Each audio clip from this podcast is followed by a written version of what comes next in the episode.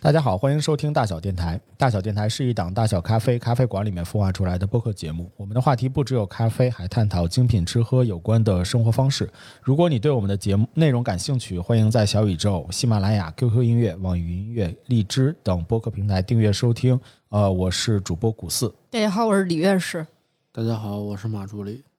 好了，这个冬奥会也结束了啊，明天就开学了，大家收收心吧。 今天我们是一期大小研究院的节目，研究院春季招生，哎 春季到生又上学了，又面试吗？ 对，今天，哎呀，今天越来越厉害了。可以的，我最近是这样的，同学们，我是最近看书的速度和看纪录片儿和所有追剧的速度已经到了历史的巅峰，哦，是吗所以我迫不及待的想跟大家做这期节目，再不做就忘了，就有新的节目顶上来了，可以的，啊，老师都这么卷了，可以的，可以的，可以的。卷死你们！呃，先先说最近看的一些比较有意思的书，怎么想起来这期节目呢？就是最近看的这本书，它叫什么名字呢？先说我们这期不是讲这本书啊，但是是一个引子，它名字叫《啊罗马元老院与人民》。最近在看这本书，它其实讲的是啥呢？就是说罗马它本来是一个。在很久很久以前，它是一个意大利的一个非常非常小的小村庄、哦，小村子、哦，小 村儿儿屯儿，啊，屯儿，罗马腿儿，对，罗马那旮旯的， 就是说这本书还挺厚的，它的就是讲为什么一开始这么小的一个地方能站起来能成为三大洲土地上的强大统治者。啊！然后我就觉得这事儿特别有意思。但是引起今天这期节目的时候，是当时进展的比较前面。现在说的是，因为他的一些思想家就比较像是后边的文艺复兴， 啊，他有很多很多的这些特别厉害的一些思想，嗯还有一些呃，怎么讲呢？就是呃，待会儿就说厉害的了啊，就是说他有很多很多的一些观点从那儿开始流传下来的。其中有句话是这么说的，就是说从公元前一世纪，哦，罗马的学者和批评者、嗯，批评家就在提出我们现在二零二二年还在提出的问题哦——历史问题。所以我是说谁？我在哪 儿？这啊是这是哲学问 题，嗯从哪儿来回哪儿去是吧？ 对，意思就是说呢，在那个时候，我们讲就是公元 DC 之前啊，就通过学术的 DC，对对，就是说在那个时候，通过学术的研究和当时他们比较有创造性的一些想法，就相当于是把所有他的方法结合起来了。那他就是描绘了一个我们至今都需要仰赖的一个早期的罗马的画面。所以当时这本书上就说了一个特别有意思的一个观点，他说，其实，在某种程度之上。我们现在的人呢，都是通过公元前的人的眼睛看罗马的历史的。你想想看，现在今天是多少年？两千年都过去了，对呀、那意思就是说，我们两千年之后还是通过当事人的眼光去看这个国家的。没太能理解这这句话的意思。就是说白了，就是人家当时想什么，那咱咱们和那和尚没进步啊，这是这是你说的啊，这位同学。 哎，这学术方面的问题，我们再继续探讨。那我当时看了这个东西，就有一个非常奇特的思考。那我们现在又是在通过谁的眼睛看世界呢？嗯，你现在的所有的一些想法是谁灌输给你的呢？哦《史记》 就是你现在看到的历史，你看到的是世界，又是当时谁看到的？我我我其实可能是这么来考虑这句话的啊，嗯，就是是因为是什么呢？因为呃，本身罗马城是当时的罗马人民去建立起来嗯的，就像是打个比方吧，就是大小咖啡是，对，大小咖啡是马助理建立起来嗯的，没没没，哎骂人是吧？我这要不 要我这要不要命了我？ 危险发言。对我这篡位了我呀！ 还是张老板，张老板啊，张张张好吧，张老板，好吧，好吧， 大小咖啡是张老板建立起来的，嗯所以张老板对于大小咖啡，他有自己的一个理念，嗯，他希望如何去在哪儿开店是吧？嗯不在南边开， 对 嗯小牛到不了，什么遮歇道，对，所以我要在这些地方去开店。第二呢，就是我的店要打造成一些什么样子嗯的风格，然后以及我要招一像马助理这样的，对吧？嗯又能做咖啡，又谢谢能录播客，谢谢你。对，这些其实都是由去创建创造者的这些人，嗯，然后来去去建立的这样的一些产物，嗯，那么所以慢慢慢慢的罗马城就这样慢慢慢慢去形成了，所以我们再去看这个罗马城的时候，就像是来喝大碗喝咖啡的这些人一样，嗯，他们其实其实是感受的是。当时的罗马人民，嗯，由他们的这些思路和观点去建立的罗马城的时候，他想呈现的是一个什么样子？嗯我其实是这样理解这句话的。 ，OK。那其实这本书的内容，我看到的部分就比较有意思了，就是说当时罗马的整个相当于是政治的那个中心，就是刚刚说的罗马元老院，其实就是现在很多国家参议院的原型。哦就是大是对现在的政治体系都是有非常大的影响的。对对对但是今天我们不说这个，哦，是因为刚刚一个引子就是说，哦，那你现在觉得历史是什么样的？你现在觉得世界是什么样的？是真的就是这样的吗？所以说今天我就找了一个我个人。非常着迷的，因为之前我们的三期节目都已经讲了咖啡菜单的故事、咖啡杯的故事和老咖啡自己的故事嘛。我们今天是从历史的角度上，先来梳理一下我们觉得比较令人着迷的正史。然后我是在研究的过程中发现一些特别有意思的东西，待会儿就在节目中这期课堂中跟大家分享。 太厉害了！今天我们要讲大航海时代，哇塞， 耶，海贼王，就爱听这我也个，来 了，就爱听这个是吧？ ？One Piece，行。 对，啊，我觉得那个那个厨师不错，先说厨师不 错。山治是吗？对的对的。 可以的。然后我们先来聊一下大航海时代，就是正史是怎么说的吧？啊正史就是一般来讲，正史是怎么说的？首先，它是人类文明的一个非常重要的一段历史。肯定是它是什么是大航海时代呢？其实就是欧洲历史的地理大发现，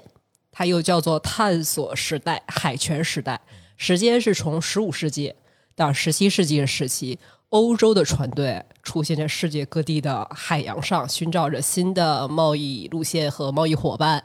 然后呢，后边就说到什么新的、崭新的资本主义的这些事情，在这些远洋的探索之中，欧洲人发现了许多当时在欧洲不为人知的国家和地区，所以基本上大航海时代是从欧洲起点的。那主要呃概括来说呢，就是它是发现了在东方的贸易航线远航，首先是远航啊，然后最我们现在是站在今天看过去，就是大航海时代，它不光发现了东方的航路，它还发现了美洲大陆，对它还进行了环球航行。对，发现了地球是圆的，对对你从对对一个方向开，你总会开回来。 所以说，这是一个比较有意思的一个大的一个时间的背景。嗯那时间轴是怎么回事呢？就是说这个事儿啊，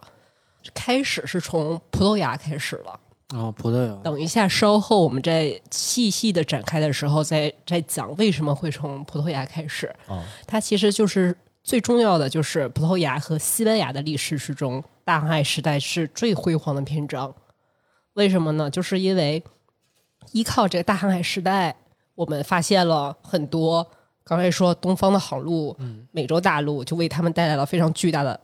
财富。财富，他们是第一个发现的两个国家，所以他们就变成了欧洲最强的海上的帝国。哦，这两个国家啊，记得是先是葡萄牙，然后葡萄是牙和啊西班这牙是这是一个考点必考题，哦，这是时间轴先梳理，然后到了一五八零年的时候，一开始不是葡萄牙先开始了吗？对西班牙吞并了葡萄牙，啊，啊，先是葡萄牙开始了大航海时代，然后西班牙跟上了。到了一五八零年的时候，西班牙把葡萄牙吞并了，取得了独霸海洋的地位，成为了历史上第一个日不落帝国哦——西班牙。抬桌子了，然而，时隔不久，它的海上霸主地位就遭到了来自英国和荷兰的挑战。嗯，那我们之前都说过，就是英女王勾结海盗，对， 出去抢人家的西班牙的那个货船的事儿，嗯就是从这儿来的。然后，十七世纪是荷兰的黄金时代，它的全球贸易遍布世界各地，于是就成为了被称作“海上马车夫”。嗯嗯，所以说后边大家就知道，一开始引起来这个大航海时代的急先锋吧，是葡萄牙，葡萄牙然后是西班嗯后牙，面后浪是西班牙，结果把葡萄牙拍在前浪上了，对啊，然后就是英拍在国沙滩和上荷了兰，英对国吧？和荷兰紧接着，就是大概是时间轴是这样的。当它的这个大航海时代的意义呢，我们现在说的它是一个地理学领域的一个非常深刻的革命，它相当于是也是自然科学和人文上有非常浓重的一笔。有说的恶心一点是人类文明的一个里程碑，但没有什么恶心的，确实是这样的啊。其实确实是这样的，东西方的交融，对对就是从这儿开始的。它还加强了世界的整体性，促进了世界文明的汇合。然后呢，它又推进了对世界进行精确的地理划分。嗯，那从大航海时代开始呢，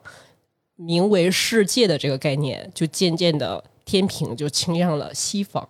嗯，因为他们是海上最强的，是的，而且大航海时代对于欧洲来说就是整个欧洲繁荣的起点，嗯，这就是相当于整个大航海时代的这么一个变局。那呃，我现在就开始问问题了，大家猜想一下，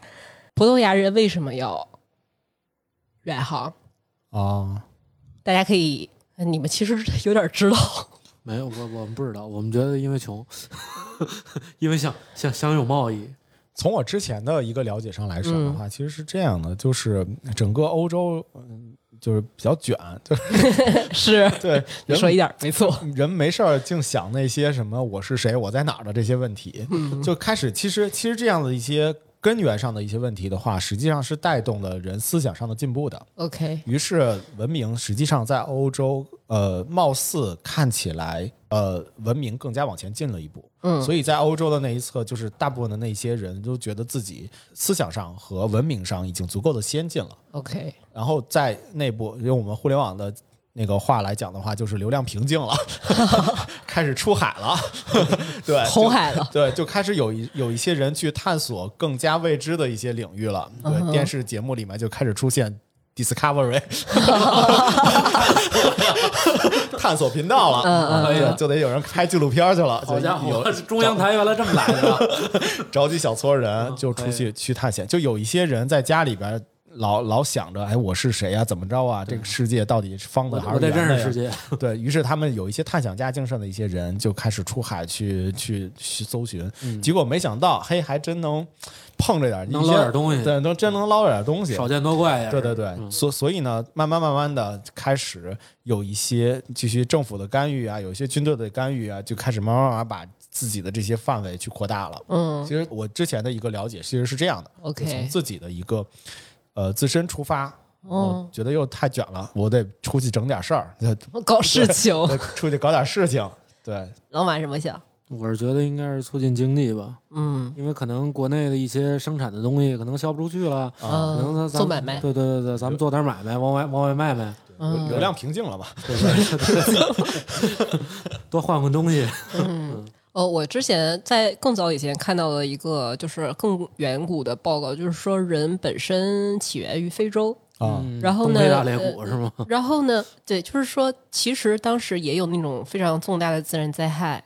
和瘟疫之类的东西，其实人类当时是面临过一次即将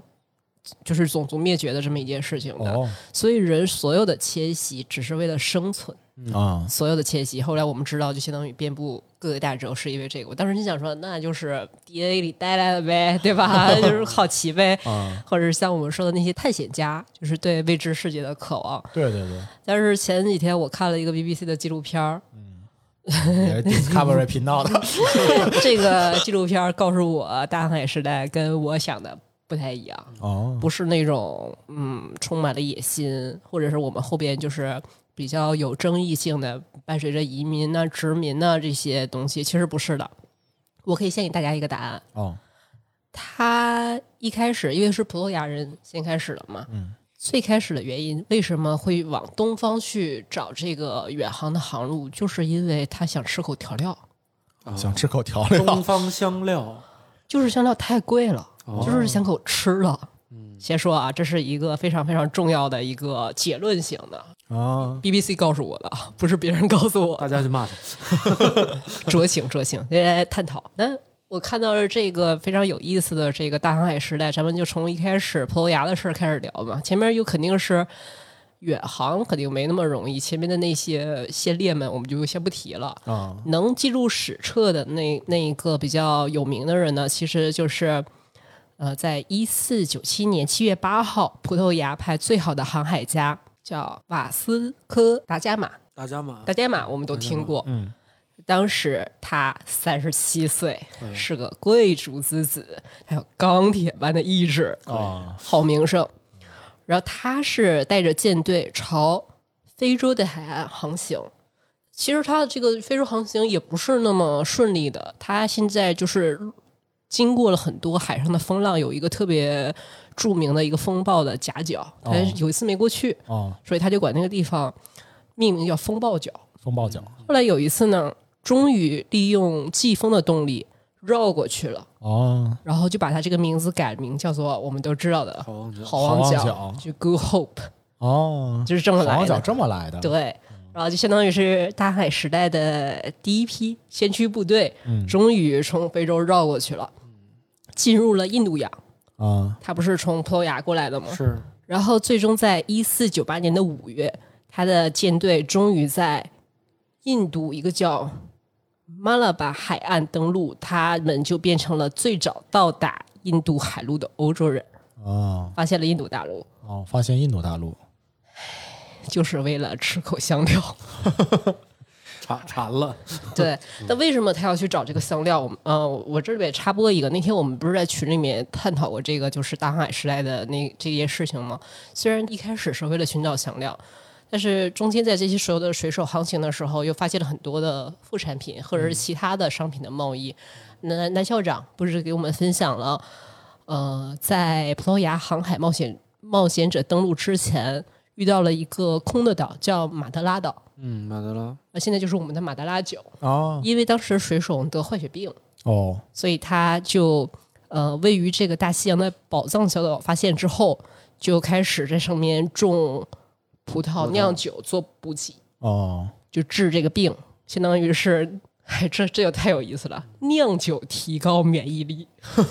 这非常符合我们电台的整体的价值观。有道理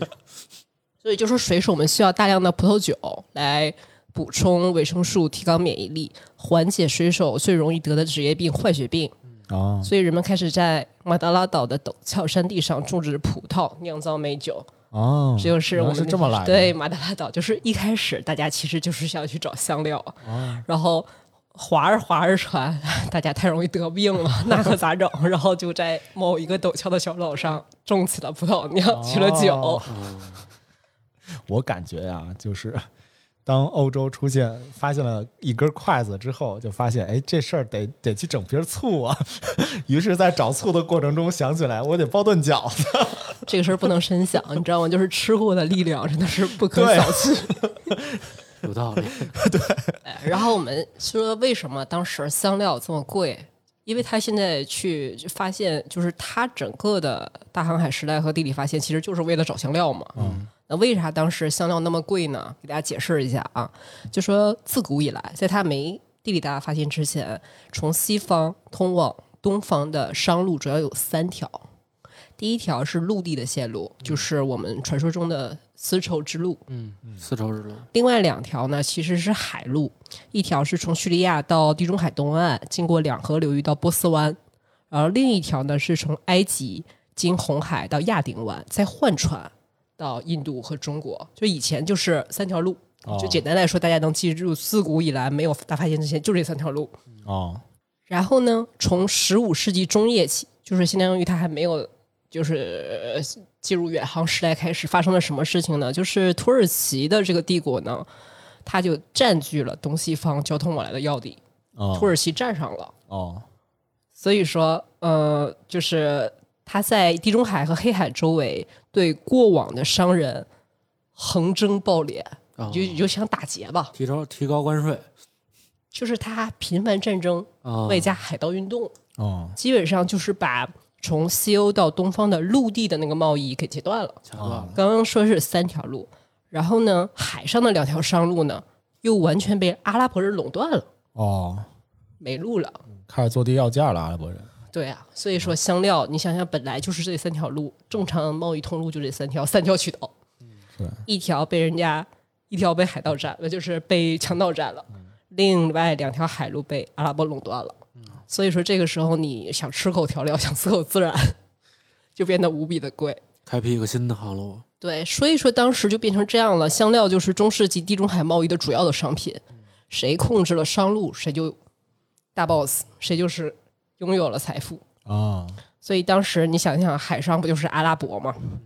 大航海时代的开启，并不是大家对于新大陆的伟大抱负。虽然我们所有的现在这些文艺作品啊、音乐呀、什么呀，自新大陆，都觉得是我们人类开阔，但其实实际的情况呢，就是因为我的香料被进卡不脖子来，了，进不来了。嗯，被卡脖子了。我的孜然太贵了， 大概就是这个意思。所以葡萄牙人呢是这么说：，由于今天看起来就是平凡无比的香料的渴望，因为香料当时呢只产于东方，后来被阿拉伯人带到了中东，然后在中世纪时期进入了欧洲大陆。欧洲人，尤其是贵族，他尝了这个味道之后，就开始难以忘怀。是的，那然后呢？今天今天刚刚说了这么多啊，我们这是说了一大堆的东西，但是今天我们主要讲的关键的主人公就是胡椒。哦，胡椒现在当然西餐都能遇到胡椒，甚至我们中餐就白胡椒都会遇到。刚刚不是说海上的商路被阿拉伯人垄断了吗？对，啊、阿拉伯人是怎么干的呢？不是说有香料在他手里了吗？哦他不是做起了垄断生意吗？阿拉伯人是这么是这么包装胡椒的，大家听听看啊。十五世纪的阿拉伯商人利用欧洲人不了解胡椒的心理，编造故事，说胡椒这个东西呢特别好，它是一个黑色黄金。它是怎么长出来的呢？守护胡椒的森林有一个剧毒的飞天大蟒蛇，飞天大蟒蛇，对，他是这么说的啊。这个神话故事是这样的啊，守护胡椒森林呢是有这么一条大蟒蛇。当胡椒浆果一成熟的时候，人们呢就在一起在森林里边放火，啊，把这个大熏走了，大蟒蛇先赶走，然后全部的植物，他刚才说的胡椒的浆果就陷入了火海，火焰把浆果变黑，就给它，并且给它辛辣的气息。而人们呢，必须在愤怒的蟒蛇回来之前，赶紧赶紧踩它，哦，所以胡椒才特别的金贵，非常非常的宝贵，因为这就是人们和飞天大蟒蛇斗争出来的，斗争的结果。斗智斗勇过来的对，然后那屠个龙屠龙产物，对啊，那个时候因为它是有一个这样的一个故事的背景，所以黑胡椒就有了“黑色黄金的”呃称号。嗯，不仅是因为它非常的珍贵，而且它其实还可以当实际的货币使用。啊，一小把黑胡椒，商人们可以用胡椒去购买土地。哦，可以我给你一把胡椒可以，当货币，你把你家的两亩地给我。可以的，可哦以，直接交易，对，然后市民们其实还可以把它当做嫁妆。在香料最匮乏的时期呢，它甚至比黄金还贵重。啊一小把胡椒比黄金贵，啊，是 是。飞天大蟒蛇，不要看着我，不是我说的，是阿拉伯人说 的。听说在中国明朝的时候也也也有这段历史，就是说当时发饷银可能要没有，这这给点胡椒什么的，也会有这种。这就是物以稀为贵嘛。对，假我后来也看到那个纪录片了嘛。对那纪录片里面实际有一个介绍，就是很小，就一一小包，就是像呃三分之一麻袋那样量的一个胡椒的话，能够换英国当时的英国的一栋房子。天啊，真可然怕！后再说有多么严重呢？就比方说你现在，假如我们现在都在那个年代了，你偷了我一小把胡椒，基本上就等同于你抢了一次银行。可以哇塞，这这这抢银行啊， 那还不如抢银行的呢。 对呀、啊，就是就跟当时这说明胡椒有多贵，也是听了一下阿拉伯人当时是怎么宣传胡椒的这个背景。哎然后当时中世纪呢，又是以瘟疫和黑死病蔓延的时候，阿拉伯人又说了，他们相信黑胡椒，因为它辣辣的，然后它又会发热，他就会相信驱黑邪黑胡椒它有治疗瘟疫、板蓝根、 板蓝根，哎对治疗瘟疫和黑死病的功效。嗯所以说，它对就是相当于是又炒作，本身东西又少，然后 有药用价值，对它就是一个虽高然说无无临床药用价值，又是那个什么飞天大蟒蛇对管的，有故事。但是它在欧洲这个胡椒的需求量就变成刚需了，哦它又贵，人们又觉得需要它，它又少。但是真实的情况是什么样呢？刚刚说的是阿拉伯人的那个故事的版本，其实胡椒主要的来源是在印度，它从史前就被用作香料了。而且在印度南部的山中有近千年的种植胡椒的历史。嗯，因为两位都已经看过这个纪录片儿啊了，嗯因为我以前当时还有一个问题，就是在我以前的想象中，呃，现在最常用的就是黑胡椒和白胡椒嘛，对对吗？对我以前真的会觉得是两个东西。黑胡椒是黑胡椒树上长 的，对对对，就是黑胡椒跟白胡椒，它是对应着两种不同的俩东西植物，对对对对对，呃而且它们呈现的形态，因为它的产品也不一样嘛，对就一是黑的一白的嘛。而且它们又分布在中餐和西餐之中，对对对对，而且通常就是这个白胡椒，就通常中餐用的特别特别多，对就什么东西都得撒点白胡椒粉，就对是对对，猪肚鸡啊，都是要用白胡椒打底去去去去熬这个汤，对 就觉得，哎，这俩东西应该是很分开的，肯定这个这个这个这个白胡椒吧，肯定是中国这边儿可能使用频次会高一点儿。对对对，肯定黑是胡跟椒西可能方在两西回方事那儿边使用的多一点儿，对是对吧对对可烤能个牛排啊什么的，对这整俩点东黑胡西椒，撒点什么海盐什么的，包括藤椒对，就是绿的嘛。嗯，对吧嗯，但是其实，同学们，今天给大家揭秘是这样的，就是我们现在常用的，就以黑胡椒跟白胡椒举例子嘛。嗯，其实它们是完全来自于同样的藤蔓的，哦一棵树上的。哦，当时下巴都惊掉了，真的我也惊 掉了，这是太长知识了，啊太可怕了。这这是本学期最重要的知识 点，课后一定会考。太可怕了。那 我没有看那一段，我现在已经惊掉这了。非常非常，而且它所以是黑胡椒真的是被大蟒蛇它烧，马上就告诉大家，首先它的长的形态是这样，它是一个攀援类的植物。你就想葡萄，它是一个绕着一个另一明白个明白比较粗壮的一个树，它是附着于赤桐树，而且它生长于呃，就是比较阴的那个阴蔽的树林之中。接下来就回答谷老师说，黑胡椒跟白胡椒是怎么产生的？嗯同一个树上采下来的啊，就采的过程，因为大家都看了，我们就不、不赘述了。采摘下来的绿胡椒，因为啊它是 胡椒鲜的浆果，哦鲜的，嗯，它绿胡椒采摘下来之后，放在太阳下暴晒三天，晒干了之后就会变得焦黑，晒三天晒三天就会呃就变成会黑的外壳香变气黑了。被收集起来就是黑胡椒。日晒法， 哦，日晒法日晒就是法黑胡 椒，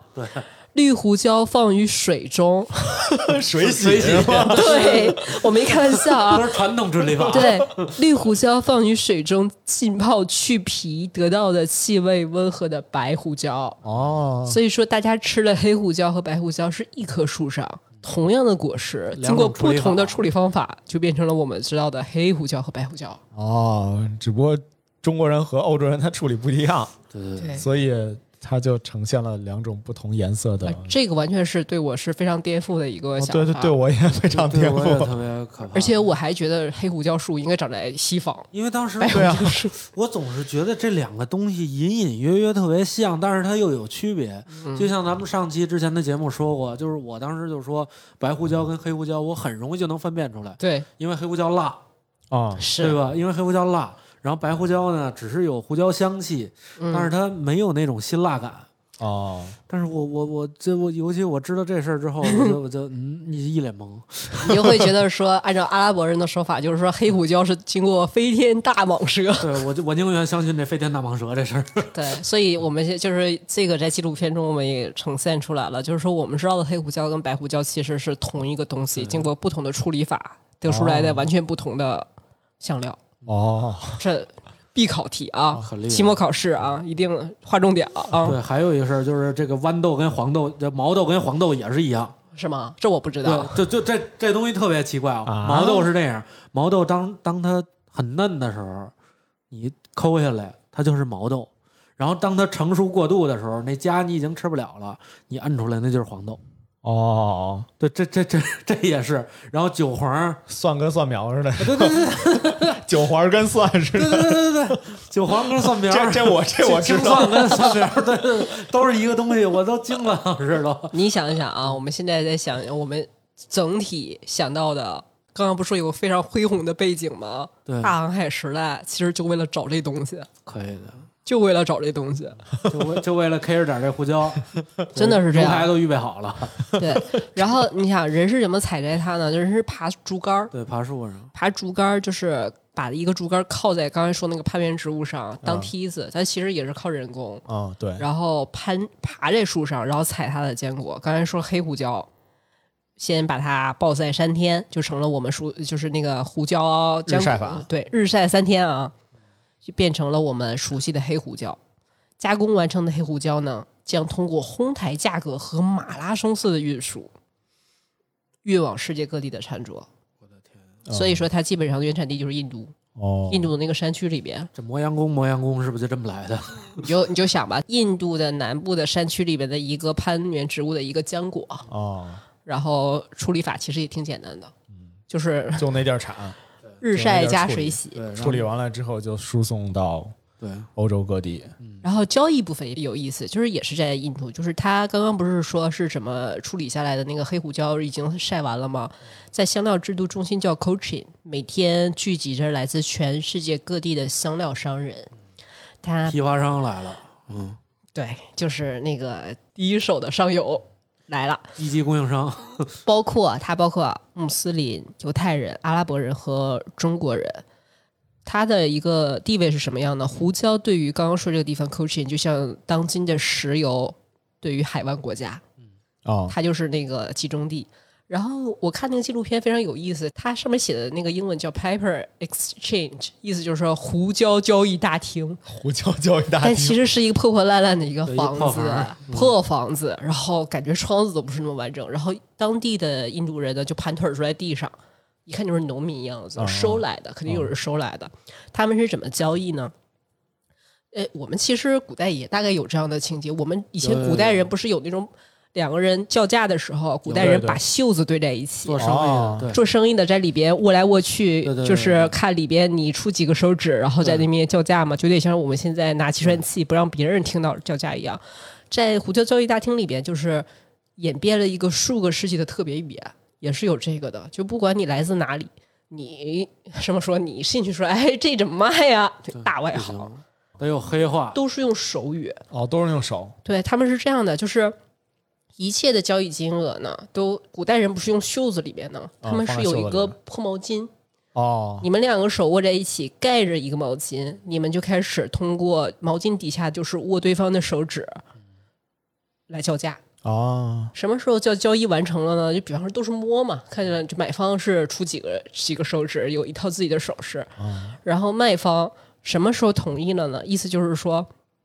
他们讨价还价就不吱声嘛，叫静音静音讲价嘛， 大概是这个意思。当就是相当于整个交易大厅里边，大家都盖着毛巾，只有买卖双方知道彼此的价格。对，卖方基本上是个卖方市场，什嗯么时候卖方、不是刚才是握来握去的吗？啊觉他得这手价一合上适扬，哦，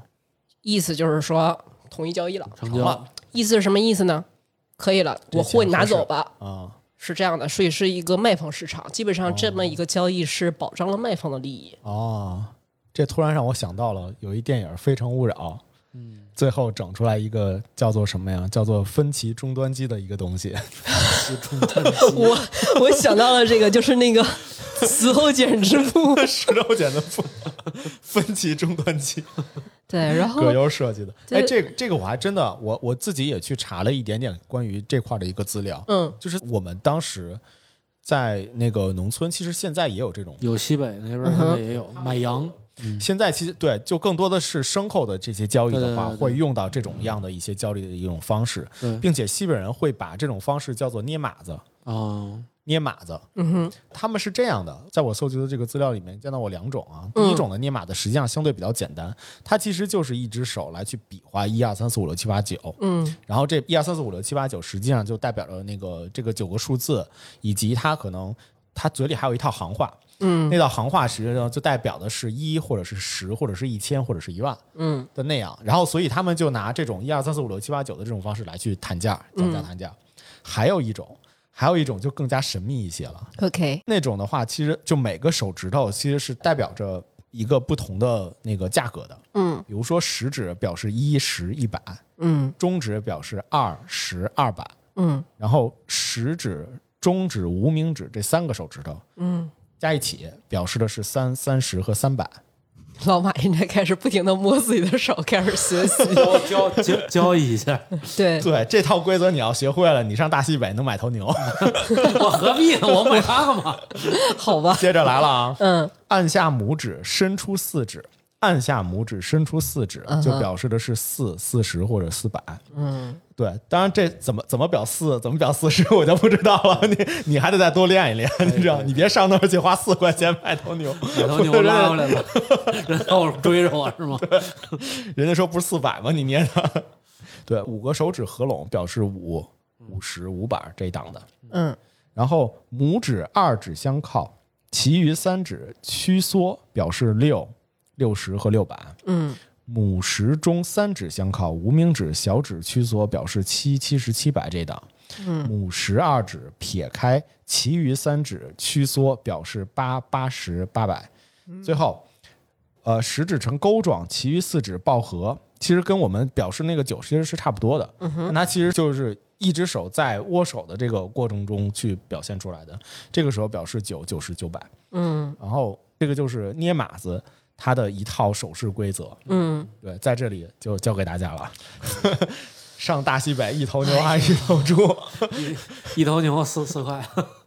拉过来了，对，我觉得其实印度，我觉得肯定是有一套同样的暗语和同样的对一对套对是他们的规则同。样一个一套黑黑话嗯，对对对，如果你在去印度玩的时候看那俩人开始啪就盖一毛巾，嗯开始跟那儿摁上了。捏上小手了， 就是你小手，千万不要觉得这种现象不正 常，他们一定是生意正在人生正意在人做大宗交易。 对，然后胡椒的这个它。嗯，其实是也推荐大家看，是 BBC 的一个纪录片，叫《香料之路》。香料之路，啊这是第一集，第一集同样跟着胡椒一起的还有肉桂。呃，其实说白了就是它呃种的那个地方都是印度，对差不多。我们现在 老马一直抠牙，我一直看你分神了，你好好上课。好好嘞，好嘞，好，也比我想的讲的预想要快啊。然后我就觉得先总结一下，就是说，嗯，后来那个纪录片里面还是分享过了，我们就讲最上游，啊，其实它虽然是一个我们讲它是一个很稀缺的资源，整个全世界都是为了这口胡椒，甚至有了大航海时代，然后有甚至推动了人民就是人们的文明史。但是其实当地的农民还是会在种胡椒的时候会有很多的麻烦，比方说这一株植物真菌感染了，嗯嗯，然后就不行了。这这是常有的事儿。对，而且它，嗯，从上游到下游的价格，我觉得都没有办法用用倍数来对，来他溢价的太太快了。对我，所以我还挺推荐大家去看看这个纪录片儿，觉得挺有意思的。就是今天一个小餐桌，我待会儿打算给大家一些附加的内容，就把我刚刚找的那个咖啡相关的啊。虽然这是一个饮食的节目，也是大航海的节目，我就今天算是春季招生大放送嘉年华模式，都给大家聊聊一聊。那胡椒是这样，肉桂它在这个纪录片中比较神奇的也是，它其实也是上游特别的便宜，对，而且肉桂其实我们在这里剧透就是它就是树皮，对树皮它就是卷树皮，而且现在肉桂的这种卷法，全世界没有任何一个机器可以去卷这工个业肉化桂，生产，嗯只能靠人手，人手卷树皮。可 以的。对，大家赶快去看看这个纪录片儿，我觉得不错。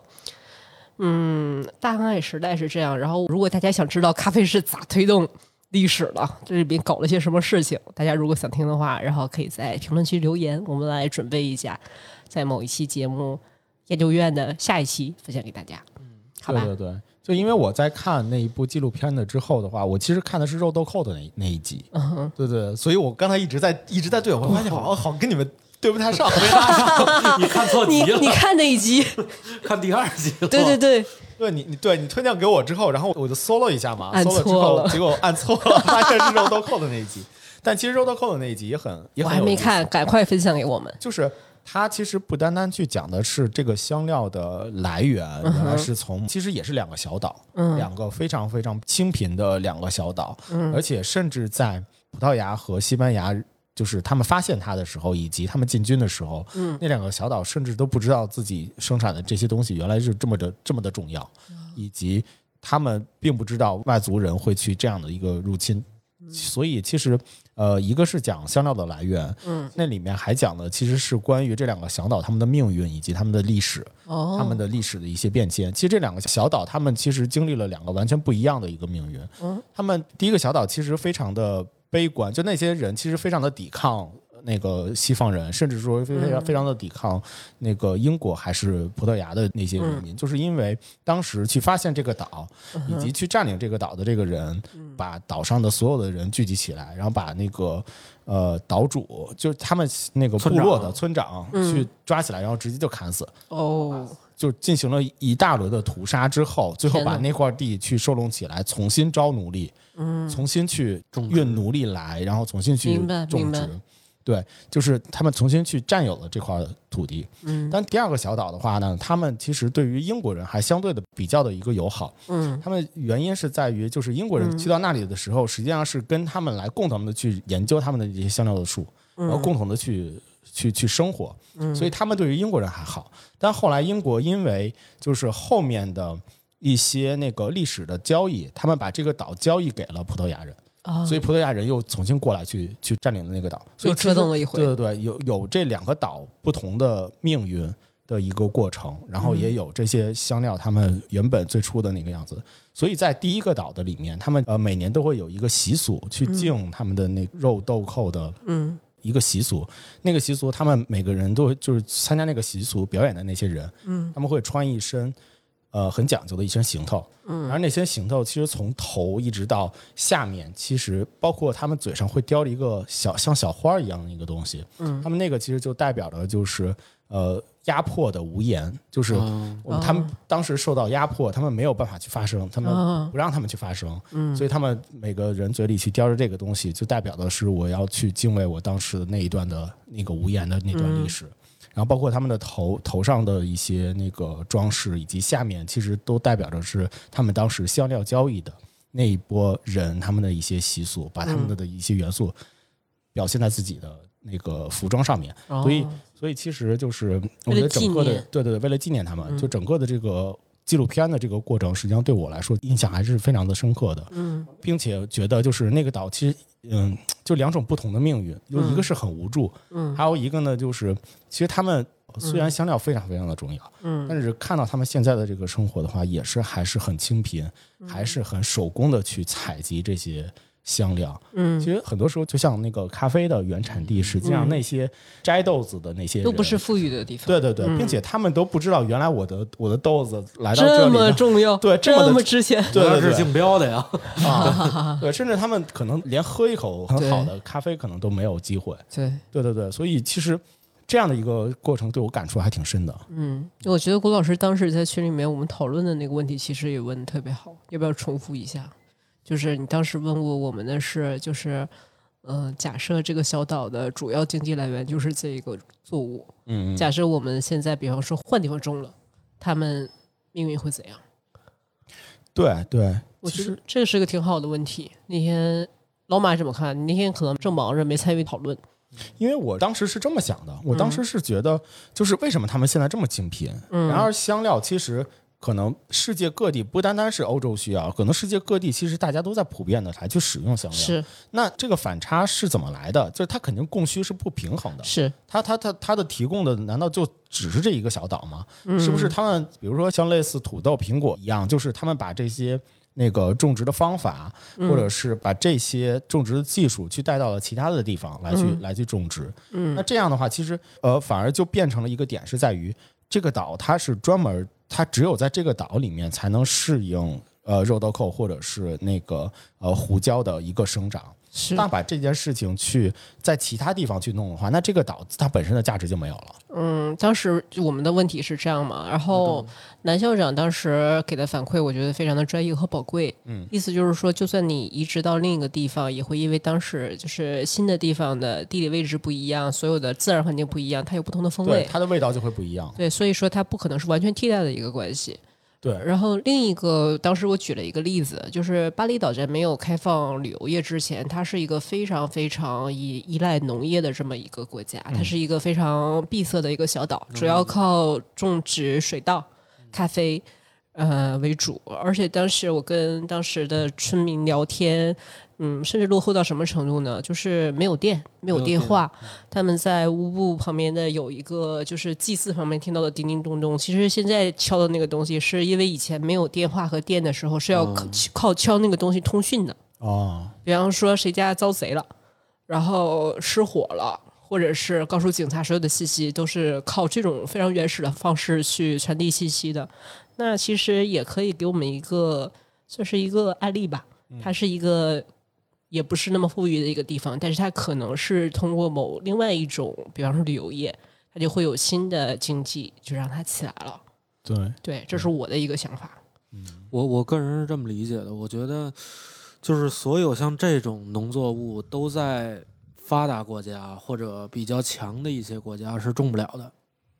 我因为人家算过大账是吗？不不不不，因为我是这么我我我我真是这么理解的。就 OK 比如说，就就之前侃老板就想说过，嗯，就是说你很少有能见的种咖啡的地方都是穷的地方，是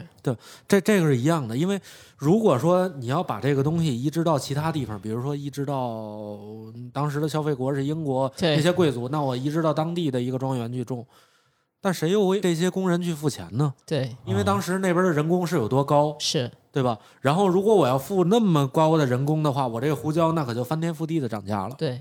而且当地人就是已经是一个小农经济，自给自足，他觉得能靠这个换碗饭吃是就可以了，我都不用想我是从哪儿来归哪儿去，对吧？他都不用考虑这种事儿，他可能就是考虑一日三餐的这些事儿，啊，所以这样我觉得可能还更便宜一些。对，完全对同对意对。那天我们最后我个人是这么觉得出得。来的结论也是这样的。其实对整个变成生意来说，就变成了一本大账。嗯，现在的所有的，比方说现存这样的状态，它肯定是被计算过的合理的结果。而且它从种植到最后我们说的所有的成品，哪怕以咖啡对、胡椒为例，它整个链条太长了。对，从生产、运输中间的所有所有的什么一级一级贸易商这些所有的东西，因为每个人在这个环节上都要赚钱对。你都要想撼动这么一个很成熟的这么一个贸易的，每个人利益都分配的很好的这一个，好像没有那么容易。对，就像中国对对这些咖啡的这些扶持其实很高。嗯，如果说你要不扶持的话，你没有国家去主导说这些呃企业去采购的话，那我直接就不种了。那什么好挣钱，我种什么嘛？啊，对这个东西就是特别简单的一个事儿。是如果你要觉得我贵，然后我要卖不出去，连种了好几年，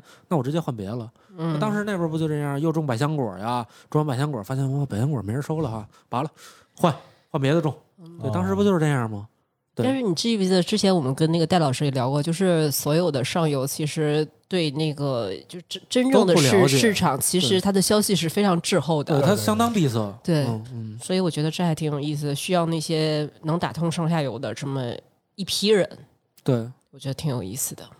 可能确实踏踏实实的在种地去生产这些，就是所谓最顶端的那一些上游的那一些人，其实、嗯其实是需要呃有一些人来去关注到他们，以及说需要为他们去发声的。嗯，因为其实我在看了这个纪录片之后，就觉得其实这些人还还有一些很单纯。对很单纯，嗯并且、并且你看，就像是工具人一样，就像被利用了。就是一开始这个我发现这个东西有价值了，那嗯我就来，我甚至把你们的人全部都砍掉，我自己来去，就为了这块地嗯适合种香料，所以我我再去用。但是后面的话，我把它去复制到其他的一些地方，我其他地方也能够去解决我我自己的口粮的问题的话，嗯那么你这块地就没用了，我就完全都弃掉了。那那有没有想过，就这个岛上的这一些人，他们怎么样去生活，他们怎么样去去繁衍和发展呢？是。对对对，然后我也想到了，其实包括我们说的大航海时代，虽然我们现在可以用那种非常乐观，然后非常文明的方式去解读它，但我相信它肯定是一个充满了好的、不好的、血腥的、残酷的，对，这包肯定括是文一明个的，很复杂的一个世界。对我觉得这可能这是整个大的文明下面的其中的一个，就是胃口吃的这一件事情的一个分支，它的一一个个缩影，它的一个进步，就对甚至我我我其实，在看大航海时代的这个时候说，我才看到的一个资料，嗯就是实际上就是呃，还有一个也是胃口吃的这样的嗯一个解答是什么呢？它的角度是这样的，就是当时的欧洲人民，嗯他们餐桌上的这些吃的其实都是非常简单，就在没有香料之前，嗯他们的餐桌上的这些是吃的都非常简单的，是可能就是清水煮白肉。然而那些清水煮白肉还是一些贵族的人去吃的，那一些下等的一些人或者是一些平民，嗯他们可能就是拿一些什么下水啊，或者就就就是卤煮清汤卤煮。 卤煮就是大家可以想象一 下，对啊，就没有香料，没没有料的嘛，那就是清汤卤煮没有调料，我要反抗。对，没有调料的一些东 西，恨不得就撒把盐，然后然后就去做的。你说这个味儿得是什么样子的？对于是当他骚味儿们对吗当印 度当印度人民乐呵呵的告诉他们哦，我香料又跟他说什么大蛇是 吧？又跟他说这个黄金、黑色黄金什么的。嗯我觉得重点是他们尝到了香料的这个味道之后就回不去了，嗯难以他们就觉忘怀啊得哇塞，这个美食，就我在往卤煮煮里边是吧？加点韭菜花儿， 加点酱豆腐，这才是卤煮。古 老。英国人也挺地道的 啊。对，哎，你刚才不是说那个茶的事儿吗？又要分享分享。哦，这 茶的事儿对，真的是，就是我一开始以为就是外国的人，他们其实不吃下水的这些东西，但是嗯看到这一篇小的那个资料，并且他们说，就现在有一种叫做 black pudding，就是嗯 black pudding 的。就是这个这个东西，实际上也是，就是把一些肉泥、肉肠，然后以及我还以为是猪猪血糕呢。有猪 血，然后也有一些下水放在一起，就做成一个小的布丁的形状，嗯嗯然后嗯煎成了黑黑了吧唧的那个东西。嗯就是到现在西方也有这种样的一些吃的，嗯，所以我发现啊，原来他们也吃下水的这个东西，所以又文化又讲交到融了， 对，又讲到刚才刚才香料的这个这个角度，就觉得我嗯这不、这不就是 这不就是卤煮 吗？就还挺逗的。所以其实他们也是为了自己口味上面的一个进步和吃的餐桌上面的这些吃的上面的一些进步的话，他们不得不去做这样的一件事情。我觉得这个是人性的一个对，点，所以这没有办法去说它到底是好是坏，但确实是在推动文明整个的一个进步。对，所以这件事情给我来讲，就是最神奇的一个点，就是我以前觉得大航海时代是靠野心嗯去驱使的，但是我口腹之欲原来是就是吃货的潜力真的是无限的，你对知道吗对？同对同志们，吃货的潜力真的是无限的。你错现在站在现在的时间点往前看，真的就是为了一口调料的事儿。挺好，挺。好。今天今天行虽然是春季招生，但是今天我们就发散了很多，然后还挖了一个大坑。嗯，刚一开始说的很正经，什么罗马怎么着，然后大航海怎么着，其实说白了就是我们发现了，通过我们的调查，就是为了一口调料的事情，然后大家肯定又有很多不同的解读，然后也会有很多自己的见解。如果大家有其他跟香料好吃的，或者是吃喝历史相关的各种各样的意见，还有想要和我们交流的地方，欢迎大家在评论区跟我们一起讨论。欢迎欢迎，那今天好，春季招生就结束了，好的 感觉越是很划水，没想到三十分钟就把自个儿的讲完了。没有没有没有，我我我还是听得非常的认真的，不像某些人在抠牙。啊，是吗？ 牙终于抠回去了。嗯 OK，那今天大学研院第四期就先这样了，同学们下课吧，哎好的，大小电台也结束了，大小电台下周三见，拜拜拜拜。拜拜。